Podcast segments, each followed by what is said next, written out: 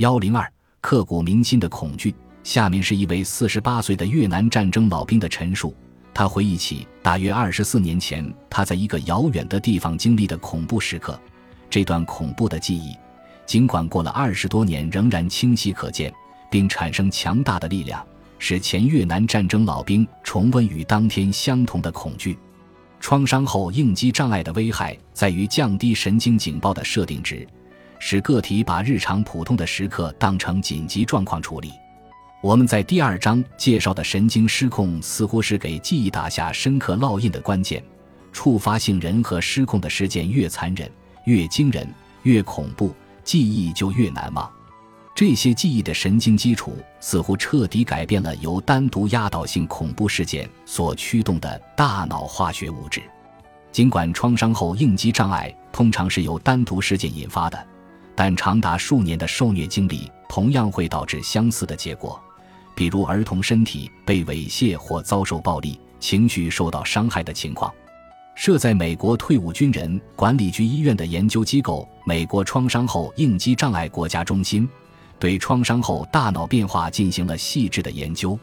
该医院的大量越南战争及其他战争的退伍军人患有创伤后应激障碍。正是通过对退伍军人的研究，我们获得了关于创伤后应激障碍的大部分知识。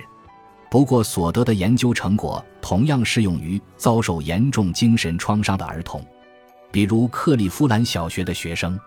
耶鲁大学精神病学家丹尼斯·查尼博士是创伤后应激障碍国家中心临床神经科学的负责人。他告诉我，遭受严重创伤的受害者，其身体状况也许不尽相同。不管是对战争无尽的恐惧、被折磨，或者童年期反复遭受虐待。还是像被飓风围困、险些在车祸中丧生这种一次性体验，这些并不重要。所有无法控制的应激，也许都会产生相同的生理影响。关键词是无法控制。如果人们认为他们对灾难处境可以有所作为，能够施加某些影响，不管影响有多么微弱，他们在情绪上都会比那些感到完全无助的人好得多。无助感是导致特定事件压倒一切的主观感受的因素。该中心临床精神病药理学实验室负责人约翰克里斯特尔博士告诉我，比方说有人被人用刀子袭击，他懂得怎么保护自己并采取行动；而另一个人面对同样的困境时，却认为我死定了。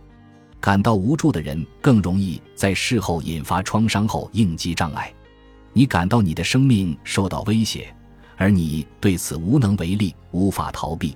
此时大脑就开始变化了。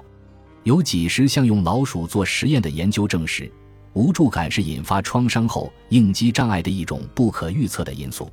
在实验中，成对的老鼠被放到两个不同的笼子里，分别被施加轻微的同等强度的电击。只有其中一只老鼠的笼子里有一个杠杆，当这只老鼠推动杠杆时。两个笼子里的电机就会停止。经过了几天、几个星期，两只老鼠受到的电击量是绝对相等的。那只可以推动杠杆停止电击的老鼠，在事后没有发生持续的应激迹象，而另一只无能为力的老鼠大脑出现了应激导致的变化。对于孩子来说，在操场玩耍时看到枪击场面，看到同伴流血和死亡，或者对于老师来说，无法阻止屠杀的发生，这种无助感是非常强烈的。